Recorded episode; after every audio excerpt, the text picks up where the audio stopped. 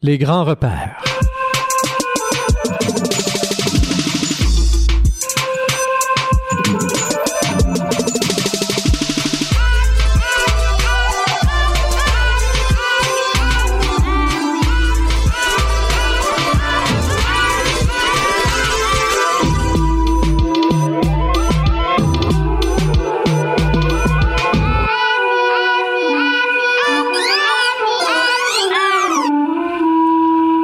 Bonsoir tout le monde, Rémi Perra derrière le micro. Grand bonheur pour moi de vous retrouver encore une fois ce soir avec, avec une autre émission des grands repères.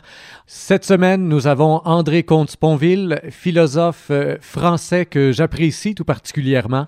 Et il a pondu, il y a de cela quelques années, un livre qui euh, s'intitule L'esprit de l'athéisme, Introduction à une spiritualité sans Dieu.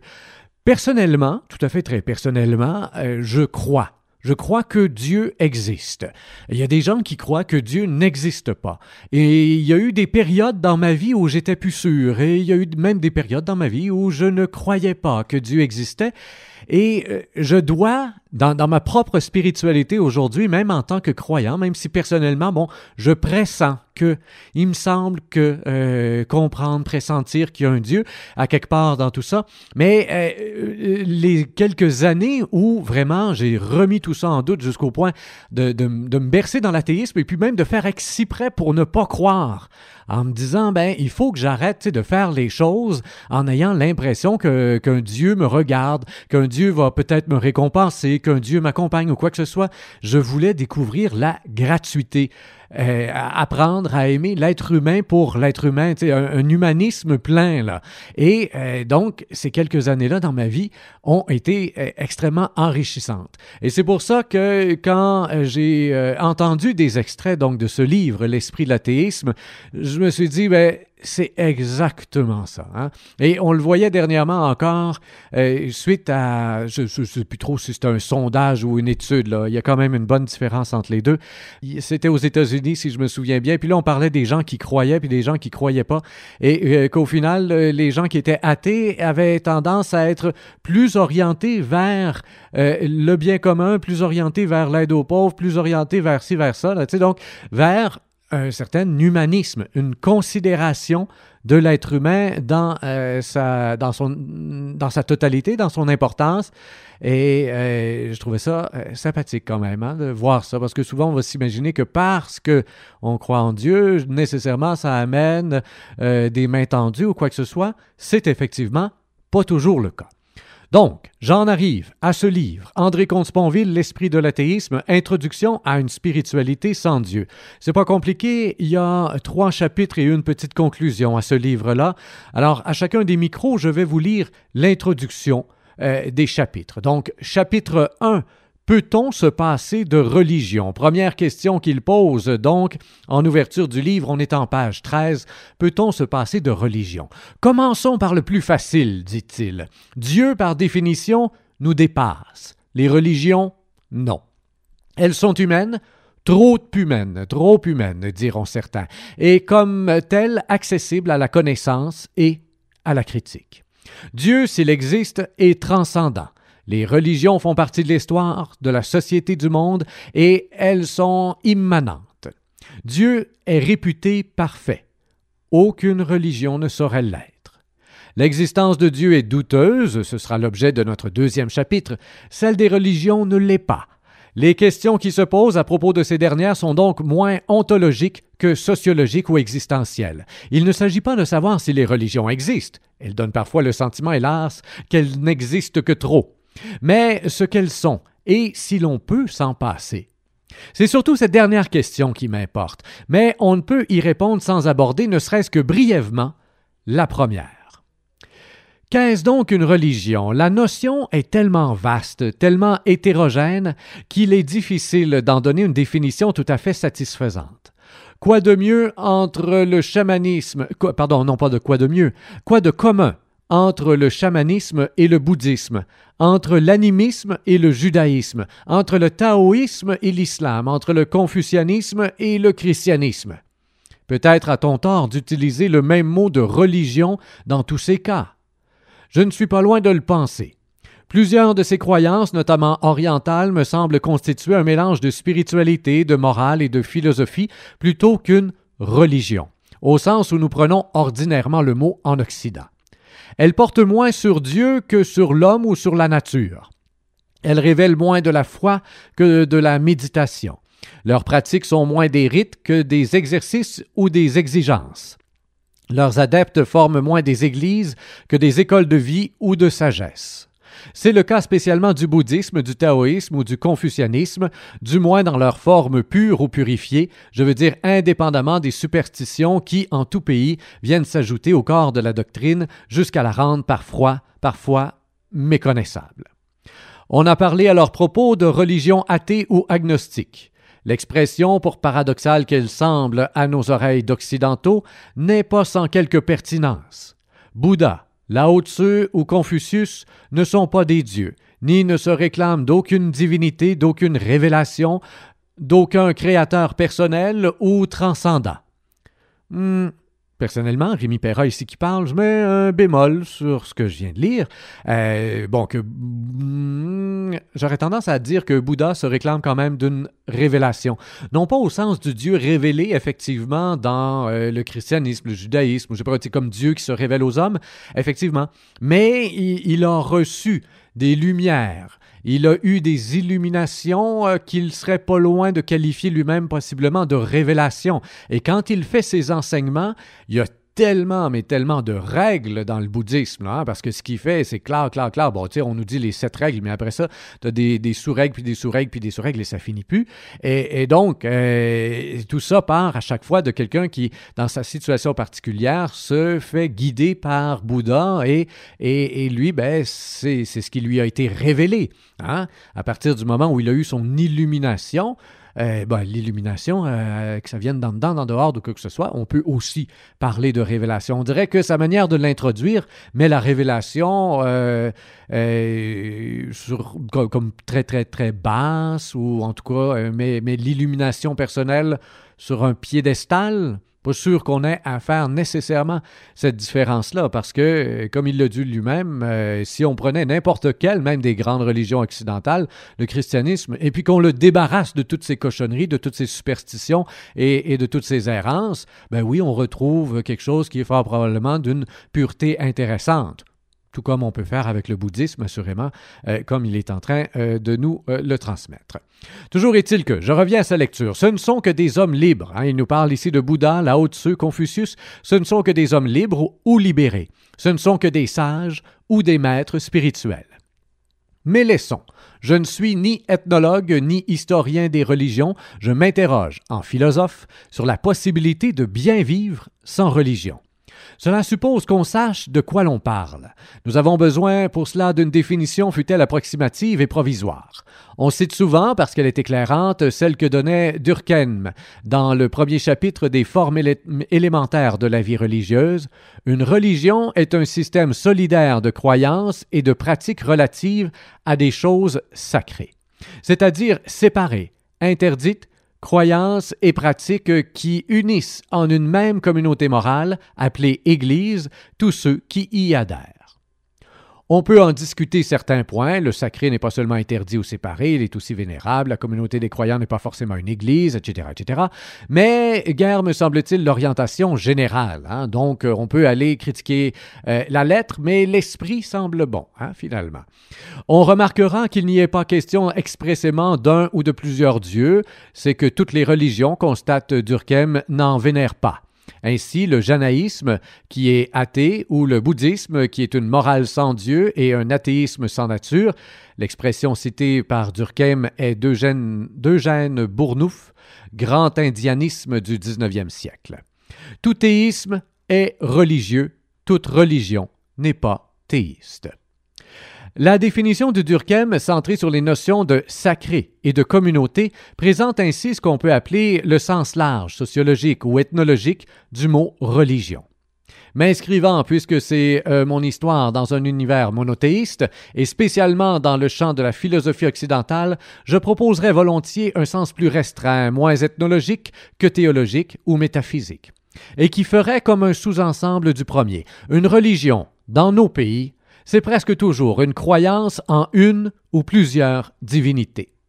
Si l'on veut rassembler ces deux sens comme la langue y pousse, mais sans les confondre, cela donne la définition suivante qui reprend et prolonge celle de Durkheim. Ça donnerait donc J'appelle religion tout ensemble organisé de croyances et de rites portant sur des choses sacrées, surnaturelles ou transcendantes, c'est le sens large du mot, et euh, spécialement sur un ou plusieurs dieux, c'est le sens restreint. Croyances et rites qui unissent en une même communauté morale ou spirituelle ceux qui s'y reconnaissent ou les pratiquent. En musique maintenant, euh, j'ai assisté tout dernièrement au dernier spectacle de Fanny Bloom qui nous offre un album, ce mois-ci, nouvel album, où elle reprend plusieurs de ses chansons en version piano. Euh, elle a refait les, les, arrangements et tout ça, et le spectacle était magnifique. Il y a une de ses chansons euh, sur l'album, et qu'elle a fait aussi en spectacle, qui n'est pas d'elle. Un grand succès des années 80 que vous connaissez euh, si vous êtes québécois, bien évidemment, et que vous avez une quarantaine d'années comme moi. Danse avec moi de Martine Sinclair. Pour tous ceux qui ne connaissent pas Fanny Bloom, mais qui connaissent Martine Sinclair, je me dis ça peut être une porte d'entrée sympathique parce que quand on reconnaît ce qu'on a déjà connu, ben notre cerveau tend à porter l'oreille, à entendre l'oreille euh, et, et, à vouloir découvrir. Alors voici ce qui sera peut-être pour vous une porte d'entrée dans l'univers de Fanny Bloom.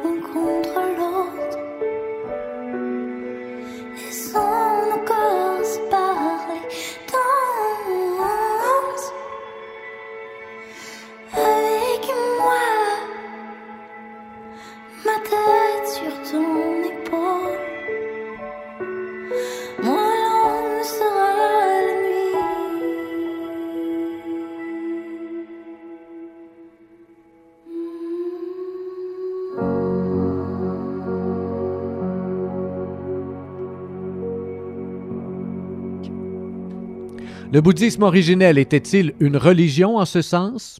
Je n'en suis pas certain. Le Bouddha n'affirmait l'existence d'aucune divinité et il est douteux, douteux, oui, que les mots sacrés, surnaturels ou transcendants aient correspondu pour lui et pour ses adeptes les moins superstitieux à quelque réalité que ce soit.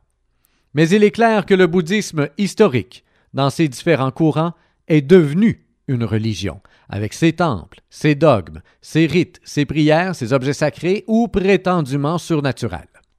Même chose ou peu s'en faut pour le taoïsme ou le confucianisme. Quelle sagesse à l'origine. Que de superstition au fil des âges. Le besoin de croire tend à l'emporter presque partout sur le désir de liberté. Hmm, j'ajouterais peut-être encore là, peut-être pas un bémol, mais euh, une petite nuance. Je ne sais pas si c'est tellement le besoin de croire que le besoin de magie il y a, au-delà de ça, hein, la superstition, parce que je crois qu'on peut qu'on peut croire sans être superstitieux. On peut pressentir que euh, oui, euh, peut-être euh, qu'il y a un Dieu à travers tout ça, sans nécessairement après ça verser dans la superstition. Donc, si je fais ça, je vais recevoir ci. Si je fais pas ça, je vais, pas, je, vais rien recevoir. Si je fais ça, je vais manger une claque. Si, si, c'est ça, etc., etc. Et puis là, il euh, faut que je tourne trois fois autour de la même statue pour avoir une petite bénédiction pour toute la famille et patati et patata, là. Bon, hein, c'est ça. Que de superstition au fil des âges. On dirait que le besoin de pensée magique, en fait, ce serait ça peut-être le mot, moi, qui me fascine le plus. Hein? Le, désir chez l'humain, en fait, qui me fascine le plus, c'est ce désir et ce besoin qui revient régulièrement, que moi-même, à l'intérieur de moi, je dois combattre régulièrement, que cette pensée magique. Et, c'est quelque chose qui vient spontanément parce que même chez les athées, régulièrement, quand arrive une, euh, bad luck, malheureux, hein, quelque chose de mauvais, de vraiment mauvais dans notre vie, eh bien, pourquoi moi? La question vient en psychologie, dans les deuils, etc. Pourquoi nous? Pourquoi moi? Hein? Et là, c'est là que ça part. L'impression d'être puni. Mais puni par quoi? Puni par la vie, puni par quelqu'un, puni par ci, puni par ça. Eh ben voilà. Hein? Et c'est là qu'il y a une espèce de pensée magique du fait que c'est action-réaction, action-réaction et que le hasard n'a rien à voir avec ma propre existence, hein? que ce soit positif ou négatif. Je mérite ce que je reçois. Hein? Et donc, cette pensée magique, effectivement, tend à l'emporter presque partout sur le désir de liberté nous dit euh, ici André Comte-Sponville en page 16 de ce livre. Le moins que l'on puisse dire, c'est que l'Occident n'y échappe pas. Il eut lui aussi ses écoles de sagesse, mais qui seront vite recouvertes par la religiosité qu'elles avaient prétendu un temps mettre à distance. Foi et raison, mutos et logos coexistent, et c'est ce qu'on appelle une civilisation. Les nôtres se sont nourris pendant des siècles de transcendance. Comment n'en resterait-elle pas marquée? L'animisme dans nos pays est mort. Le polythéisme est mort. Je n'en ai aucune nostalgie, bien au contraire. C'est un premier pas, montre Max Weber, vers la rationalisation du réel. La nature est comme vidée de Dieu. Il reste le vide du désert, comme disait Alain, et la formidable absence partout présente. Celle-là reste bien vivante. Le judaïsme, le christianisme et l'islam sont évidemment des religions au sens strict que je viens de définir, et ce sont d'abord, pour nos pays, ces trois monothéismes qui importent, bien évidemment. Alors, je le disais en ouverture, on va euh, faire un chapitre, euh, l'introduction de chacun des chapitres à travers euh, chacune des interventions que je vais faire pendant l'émission. Donc, on doit déjà passer au chapitre 2. Mais avant de passer au chapitre 2, j'avais quand même envie de vous lire la conclusion du chapitre 1 qui répond à cette question, peut-on se passer de religion? Et le dernier, le dernier paragraphe est magnifique. Je vous l'offre. Résumons-nous, dit-il. Donc, il résume là les 76 euh, premières pages du livre qu'on vient de sauter. Résumons-nous. On peut se passer de religion, mais pas de communion, ni de fidélité, ni d'amour. Ce qui nous unit ici est plus important que ce qui nous sépare. Paix à tous, croyants et incroyants. La vie est plus précieuse que la religion. C'est ce qui donne tort aux inquisiteurs et aux bourreaux. La communion, plus précieuse que les églises, et c'est ce qui donne tort aux sectaires. La fidélité, plus précieuse que la foi et que l'athéisme, c'est ce qui donne tort aux nihilistes aussi bien qu'aux fanatiques. Et enfin, c'est ce qui donne raison aux braves gens, croyants ou non. L'amour est plus précieux que l'espérance ou que le désespoir. N'attendons pas d'être sauvés pour être humains. Et vous savez quoi? Si Dieu existe, convaincu qu'il est d'accord avec ça.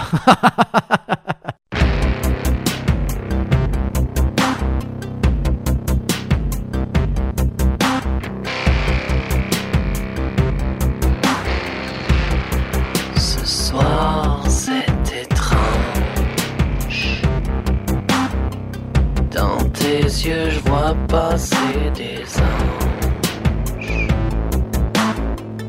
Il y a même dans tes silences.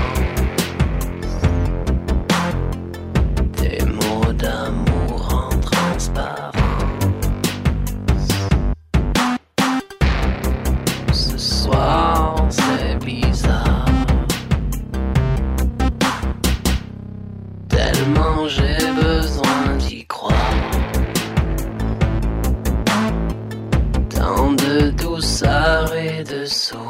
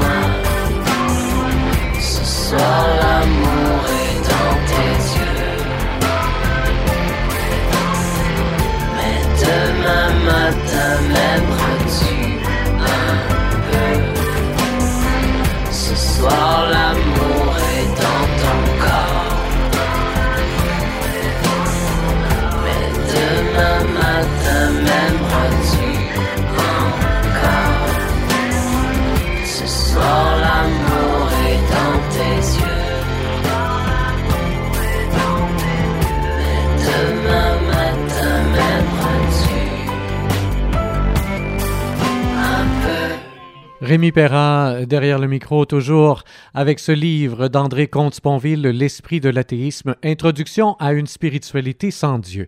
Et ce qu'on vient d'entendre, c'est Marc-Antoine Larche, L'amour est dans tes yeux. On reste un peu dans la même thématique puisque euh, c'est aussi une chanson de Martine Sinclair qui avait été un grand succès dans les années 80 et qui a été reprise il y a deux ans, si je me souviens bien, donc par Marc-Antoine Larche, lors d'un premier album qui est passablement passé dans le beurre, euh, mais que moi j'ai apprécié. Entre il y, a, il y a quelques petits bijoux sur cet album-là que vous pouvez écouter en intégrale sur euh, sa page Bandcamp. Donc facile à retrouver, là, Marc-Antoine Larche. La prochaine question qu'il aborde, Dieu existe-t-il? Venons-en au plus difficile ou au plus incertain. Deux questions à propos de Dieu s'imposent d'entrée de jeu, celle de sa définition, celle de son existence. Aucune science n'y répond, ni n'y répondra jamais. Ce n'est pas une raison pour renoncer à y réfléchir. Aucune science ne nous dit non plus comment vivre, ni comment mourir, et ce n'est pas une raison pour vivre ou mourir n'importe comment. Qu'est-ce que Dieu? Nul ne le sait. Il est réputé insaisissable, ineffable, incompréhensible. Cette difficulté, toutefois, n'est pas rédhibitoire. À défaut de savoir ce qu'est Dieu, nous pouvons préciser ce que nous entendons par le mot qui nous sert à le désigner. À défaut d'en donner une définition réelle, comme disaient les scolastiques, nous pouvons et devons en donner une définition nominale. C'est ce, point, euh, ce n'est qu'un point de départ, mais indispensable. Comment pourrions-nous, sans cette définition préalable, répondre à la question de son existence ou même nous la poser sérieusement? Comment pourrions-nous en débattre? Professeur, croyez-vous en Dieu? À cette question que lui posait un journaliste, Einstein répondit simplement Dites-moi d'abord ce que vous entendez par Dieu, je vous, je vous dirai ensuite si j'y crois. C'est la bonne démarche. Une définition nominale est nécessaire pour les croyants comme pour les athées. Il faut bien que les uns et les autres sachent de quoi ils parlent et ce qui les oppose, à quoi ils croient ou ne croient pas. Et au moins, à titre provisoire, elle suffit. M'inscrivant, comme je le notais au début de cet ouvrage, dans un univers monothéiste et, et, spécialement dans le champ de la philosophie occidentale, je propose la définition suivante, nullement originale, si elle l'était, elle serait mauvaise, qui n'a d'autre ambition que de nous mettre d'accord au moins sur l'objet du débat. J'entends par Dieu un être éternel, spirituel et transcendant à la fois extérieur et supérieur à la nature, qui aurait consciemment et volontairement créé l'univers. Il est supposé parfait et bienheureux, omniscient et omnipotent. C'est l'être suprême, créateur et incréé. Il est cause de soi. Infiniment bon et juste, dont tout dépend et qui ne dépend de rien. C'est l'absolu en acte et en personne. Cette définition nominale donne un sens moins flou à notre deuxième question, celle de l'existence de Dieu, laquelle nous occupera bien davantage. À cette question, répétons-le, aucune science ne répond, ni même, en toute rigueur, aucun savoir. Si l'on entend par savoir, comme il convient, le résultat communicable et contrôlable d'une démonstration ou d'une expérience. Dieu existe-t-il? Nous ne le savons nous ne le saurons jamais, du moins en cette vie. Et c'est pourquoi la question se pose d'y croire ou non. Et pour ma part, je n'y crois pas, nous dit André Consponville, je suis athée. Pourquoi? Ben, c'est ce que je voudrais expliquer dans les pages qui suivent. Je n'ai pas de preuves. Personne n'en a. Mais j'ai un certain nombre de raisons ou d'arguments qui me paraissent plus forts que ceux allant en sens contraire. Disons que je suis un athée non dogmatique. Je ne prétends pas savoir que Dieu n'existe pas. Je crois qu'il n'existe pas. Dans ce cas, m'objecte-t-on parfois, vous n'êtes pas athée, vous êtes agnostique. Cela justifie quelques mots d'explication. L'agnostique et l'athée ont en effet en commun, et c'est pourquoi on les confond souvent, de ne pas croire en Dieu. Mais l'athée va plus loin. Il croit que Dieu n'existe pas. L'agnostique, lui, ne croit rien, ni que Dieu existe, ni qu'il n'existe pas. C'est comme un athéisme négatif ou par défaut. Il ne nie pas l'existence de Dieu, comme fait l'athée, mais il laisse la question en suspens. L'étymologie ici peut être trompeuse. Agnostos, en grec, c'est l'inconnu ou l'inconnaissable. On en conclut fréquemment que l'agnostique, ce serait celui sur la question de Dieu ou de l'absolu qui reconnaît son ignorance. Mais qui le nie? Qui la nie Pardon? S'il fallait accepter une telle définition, nous serions tous agnostiques, sauf aveuglement, euh, aveuglement particulier, et euh, l'agnosticisme perdrait en compréhension ce qu'il gagnerait en extension. Ce serait moins une position particulière qu'un trait général de la condition humaine. Il n'en est rien. Personne ne sait, au sens fort et vrai du mot, si Dieu existe ou non. Mais le croyant affirme cette existence, c'est ce qu'on appelle une profession de foi, l'athée la nie. L'agnostique ni ne l'affirme ni ne la nie, il refuse de trancher ou s'en reconnaît incapable. La différence entre l'agnostique et l'athée, ce n'est donc pas la présence ou non d'un prétendu savoir. Heureusement pour les athées. Si vous rencontrez quelqu'un qui vous dit Je sais que Dieu n'existe pas, ce n'est pas d'abord un athée, c'est un imbécile. Et même chose de mon point de vue si vous rencontrez quelqu'un qui vous dit Je sais que Dieu existe. C'est un imbécile qui prend sa foi pour un savoir. Alors me répond un ami eh, Je suis un imbécile. Je suis convaincu que Dieu n'existe pas. Hum, c'est confondre conviction et savoir. La différence entre les deux, celle à peu près euh, que fait Kant dans la critique de la raison pure. Il distingue trois degrés de créance ou d'assentiment. L'opinion, qui a conscience, qui a conscience, oui, d'être insuffisante, aussi bien subjectivement qu'objectivement. Et ensuite de ça, la foi, qui n'est suffisante que subjectivement, non objectivement. Et enfin, le savoir, qui est suffisant aussi bien subjectivement qu'objectivement. Sous réserve du vocabulaire, s'agissant des athées, je préfère parler de conviction, comme fait parfois Kant, plutôt que de foi, ce dernier mot relevant trop spécifiquement du vocabulaire religieux. Donc cette distinction me paraît éclairante.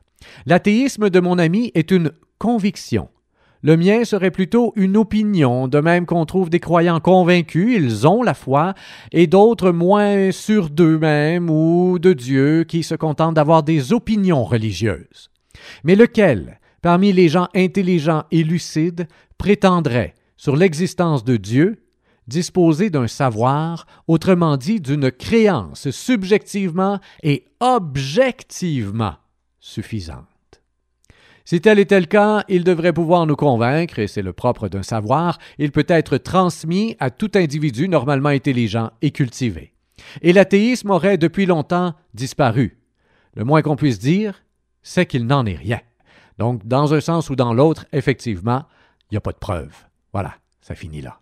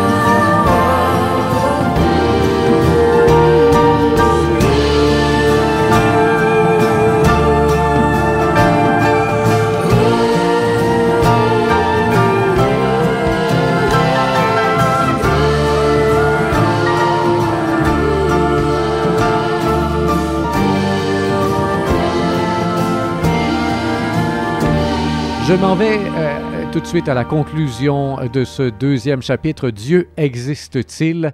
Voici donc euh, les deux dernières pages là, qui viennent conclure ça avant euh, de plonger dans le troisième chapitre, Quelle spiritualité pour les athées? Le droit de ne pas croire, c'est ainsi qu'il conclut donc euh, ce chapitre. Un mot pour résumer et pour conclure le chapitre donc sur l'existence de Dieu. Six arguments principaux m'amènent à ne pas croire en Dieu pour les trois premiers et même à croire qu'il n'existe pas pour les trois suivants. La faiblesse des arguments opposés les prétendues preuves, entre guillemets, de l'existence de Dieu, l'expérience commune, si Dieu existait, cela devrait se voir ou se sentir davantage, mon refus d'expliquer ce que je ne comprends pas par quelque chose que je comprends encore moins, la démesure du mal, la médiocrité de l'homme, enfin le fait que Dieu corresponde tellement bien à nos désirs qu'il y a tout lieu de penser qu'il a été inventé pour les satisfaire, au moins fantasmatiquement, euh, ce qui fait de la religion une illusion au sens freudien du terme. Qu'aucun de ces arguments ni leur somme ne vaille comme preuve, je l'annonçais dès le départ et j'en reste persuadé. Dieu existe-t-il? Nous ne le savons pas. Nous ne le saurons jamais, en tout cas pendant cette vie, et c'est pourquoi la question se pose d'y croire ou non. Qu'est-ce que le fanatisme? C'est prendre sa foi pour un savoir ou vouloir l'imposer par la force. Les deux, presque, toujours, vont de pair. Dogmatisme et terrorisme se nourrissent l'un l'autre. Double faute contre l'intelligence et contre la liberté. À quoi il faut donc résister doublement? Par la démocratie, par la lucidité. La liberté de conscience fait partie des droits de l'homme et des, et des exigences de l'esprit. La religion est un droit, l'irreligion aussi. Il faut donc les protéger l'une et l'autre, voire l'une contre l'autre, si c'est nécessaire, en leur interdisant à toutes deux de s'imposer par la force. C'est ce qu'on appelle la laïcité et le plus précieux héritage des Lumières. On en redécouvre aujourd'hui la fragilité, raison de plus pour le défendre contre tout intégrisme et pour le transmettre à nos enfants. La liberté de l'esprit est le seul bien, peut-être, qui soit plus précieux que la paix. C'est que la paix, sans elle, n'est que servitude. C'est une belle phrase, ça. Je vous la relis. La liberté de l'esprit est le seul bien, peut-être, qui soit plus précieux que la paix. C'est que la paix, sans elle, donc sans la liberté de l'esprit, la paix n'est que servitude. Quelle spiritualité pour les athées maintenant? Euh, c'est euh, le troisième chapitre de ce livre d'entrée Comte Sponville. Voici l'introduction, on est en page 145. Terminons par le plus important, qui n'est pas Dieu, du moins à mes yeux, ni la religion, ni l'athéisme, mais la vie spirituelle. Certains s'en étonneront. Vous, un athée, vous vous intéressez à la vie spirituelle? Et alors? Que je ne crois pas en Dieu, cela ne m'empêche pas d'avoir un esprit, ni ne me dispense de m'en servir. On peut se passer de religion, ai-je montré euh, dans mon premier chapitre, mais pas de communion, ni de fidélité, ni d'amour. On ne peut pas davantage se passer de spiritualité. Pourquoi faudrait-il le faire? Ce n'est pas parce que je suis athée que je vais me châtrer de l'âme. L'esprit est une chose trop importante pour qu'on l'abandonne aux prêtres, aux mollahs ou aux spiritualistes. C'est la plus haute partie de l'homme, ou plutôt, ou plutôt sa plus haute fonction, qui fait de nous autre chose que des bêtes, plus et mieux que les animaux que nous sommes aussi. L'homme est un animal métaphysique, disait Schopenhauer, donc aussi, ajouterais-je, spirituel. C'est notre façon d'habiter l'univers ou l'absolu qui nous habite. Que pouvons-nous vivre de meilleur, de plus intéressant, de plus élevé? Ne pas croire en Dieu, ce n'est pas une raison pour s'amputer d'une partie de son humanité, et surtout pas de celle-là. Ne pas avoir de religion, ce n'est pas une raison pour renoncer à toute vie spirituelle. Qu'est-ce que la spiritualité? Ben, c'est la vie de l'esprit. Mais qu'est-ce qu'un esprit? Ah, une chose qui pense, répondait Descartes, c'est-à-dire une chose qui doute, qui conçoit, qui affirme, qui nie, qui veut, qui ne veut pas, qui imagine aussi, et qui sent. J'ajouterais qui aime, qui n'aime pas, qui contemple, qui se souvient, qui se moque ou plaisante. Peu importe que cette chose soit le cerveau, comme je le crois, ou une substance immatérielle, comme le croyait Descartes, nous n'en pensons pas moins, nous n'en voulons pas moins, nous n'en imaginons pas moins. Qu'est-ce que l'esprit? C'est la puissance de penser, en tant qu'elle a accès au vrai, à l'universel ou au rire. Il est probable que cette puissance. Sans le cerveau ne pourrait rien, voire n'existerait pas. Mais le cerveau, sans cette puissance-là, ne serait qu'un organe comme un autre. L'esprit n'est pas une substance, c'est une fonction, c'est une puissance, c'est un acte, l'acte de penser, de vouloir, d'imaginer, de faire de l'humour. Et cet acte, au moins, est incontestable, puisque toute contestation le suppose. Ah, c'est intéressant. Hein? Si vous voulez euh, contester l'acte, ben, vous êtes en train euh, de contester justement et donc de faire quelque chose. Hein? Vous passez à l'acte dans votre propre contestation de ce qui vient d'être écrit. Et bien voilà. L'esprit n'est pas une hypothèse, disait Alain, c'est qu'il n'y a d'hypothèse que pour et par un esprit. Mais laissons la métaphysique. S'agissant de spiritualité, c'est plutôt l'extension du mot esprit qui pose problème. À le prendre dans une acception si large, la spiritualité engloberait le tout, ou peu s'en faut, d'une vie humaine. Spirituel serait synonyme à peu près de mental ou de psychique. Cette acception, dans le registre qui nous occupe, n'est plus guère d'usage. Lorsqu'on parle de spiritualité aujourd'hui, c'est le plus souvent pour désigner une partie, somme toute, Hmm, restreinte, quoique peut-être ouverte sur l'illimité de notre vie intérieure, celle qui a rapport avec l'absolu, l'infini, l'éternité. C'est comme la pointe extrême de l'esprit qui serait aussi son amplitude la plus grande.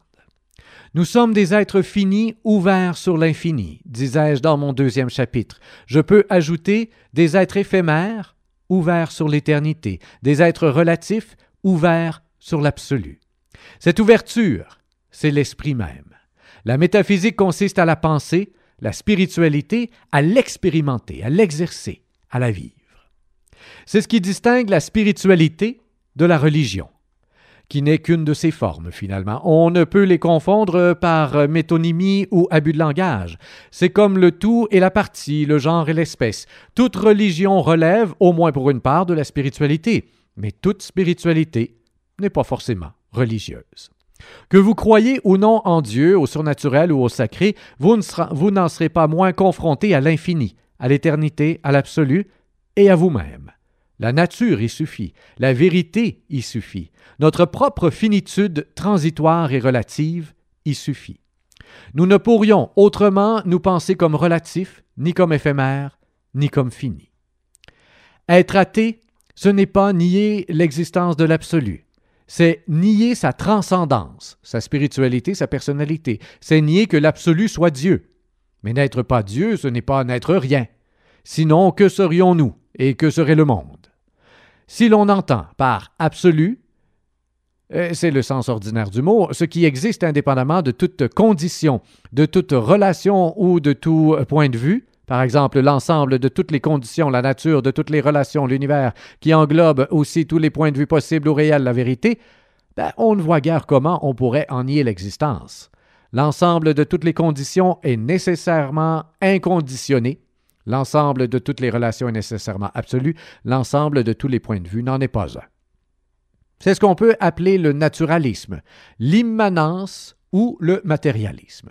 Ces trois positions métaphysiques, sans être toujours identiques, convergent concernant le sujet qui nous occupe et, au moins négativement, sur l'essentiel. Elles récusent tout surnaturel, toute transcendance, tout esprit immatériel, donc aussi tout Dieu créateur. Je les fais miennes, toutes trois. La nature est pour moi le tout du réel. Le surnaturel n'existe pas, et elle existe indépendamment de l'esprit qu'elle produit qui ne la produit pas. Il en découle que tout est immanent au tout, si l'on désigne ainsi avec une majuscule, qui est de conviction plutôt que de déférence, l'ensemble de tout ce qui existe ou arrive. Donc, le topan d'Épicure, la summa summa, euh, attendez, la summa summarum de Lucrèce, la nature de Spinoza. Et que, au-delà de ça, ben, il n'y a rien d'autre. Que le tout, euh, que ce tout soit unique, cela fait partie de sa définition. S'il y en avait plusieurs, le tout serait leur somme. Il est sans créateur, tout créateur faisant partie du tout, il ne saurait créer le tout lui-même, sans extérieur, sans exception, sans finalité. C'est ce qu'on peut appeler le réel, l'ensemble des êtres et des événements, à condition d'y inclure la puissance d'exister et d'agir qui les rend possibles, l'ensemble des causes, point seulement des effets. Fousis, disaient les Grecs, plutôt que cosmos. Nature plutôt que monde. Devenir plutôt qu'ordre. C'est la nature de Lucrèce plus encore que de Spinoza. Libre, certes, mais parce que rien d'extérieur ne la gouverne, non parce qu'elle se gouvernerait consciemment elle-même, à la fois incréée et créatrice, hasardeuse, autant que nécessaire, sans pensée, sans conscience, sans volonté, sans sujet ni fin. Tout ordre la suppose, aucune ne la contient ni ne l'explique. Natura sive omnia. La nature, c'est-à-dire. Vous avez ici l'introduction de l'esprit de l'athéisme. Puis vous voyez, hein, euh, que vous soyez croyant ou non, mais peut-être plus euh, pour euh, ceux qui croient que Dieu existe, c'est quand même intéressant de voir comment un athée nourrit sa spiritualité. Hein. je trouve ça absolument très beau. Et après ça, ben, une fois qu'on croit, ben, on, a deux choix. Hein. Si vous êtes croyant et que vous m'écoutez, là, ben, vous avez deux choix. Monter aux barricades en essayant de mettre le feu à un livre comme celui-là, puis en se disant que ça n'a pas d'allure, ou alors de vous dire, ben, mais tout ça, c'est très exactement ça. Ça, pour moi, je l'appelle Dieu. Et, toute cette. Et, puis là, ben, c'est sûr que là, on se sert de, la beauté des mots d'André Comte-Sponville pour nourrir notre propre euh, croyance, hein, dans un cas comme celui-là. Euh, moi, on dirait que c'est ce qui se fait à peu près automatiquement dans, dans mon cerveau. Euh, parce que, mais en même temps, je trouve ça magnifique. Je trouve ça magnifique, vraiment, de se dire que, ben, au final, si jamais Dieu n'existe pas, c'est vrai que tout ça, assurément, existe, existe, hein, et que la vie, en elle-même, euh, est un tout, est un tout, et, qu'elle est belle parce que quand on la regarde, quand on la contemple, il y a une chose qui saute aux yeux, c'est que la vie tend continuellement d'une manière ou d'une autre, vers un certain épanouissement. Puis je suis même pas sûr d'avoir à mettre le mot certaine, hein, vers un certain épanouissement. Non, euh, je crois qu'on peut dire la vie tend vers l'épanouissement. La vie s'épanouit. Et même les feux de forêt contribuent à l'épanouissement d'une forêt mature. Et c'est comme ça. Chaque catastrophe euh, vient nourrir les prochaines générations de fruits, de légumes, d'arbres, de ci et de ça. Et, c'est vrai sur notre planète, et c'est fort probablement vrai de, de l'univers lui-même, et parfois même des multivers, comme commencent à nous parler, à nous en parler certains scientifiques. Hein. Euh, il y a une expansion, il y a une respiration. Donc, s'il y a une expansion, probablement après ça qu'il y a une contraction, parce que tout semble respirer. Hein. Partout où il y a de la vie, il semble y avoir de la respiration, et, et tout ça tend vers l'épanouissement. Toujours plus d'épanouissement. Absolument euh, magnifique. Cette émission a passé beaucoup trop vite. André Comte-Sponville, L'esprit de l'athéisme, introduction à une spiritualité sans Dieu. On termine l'émission rapidement en musique. Voici pour vous encore une fois Fanny Blue.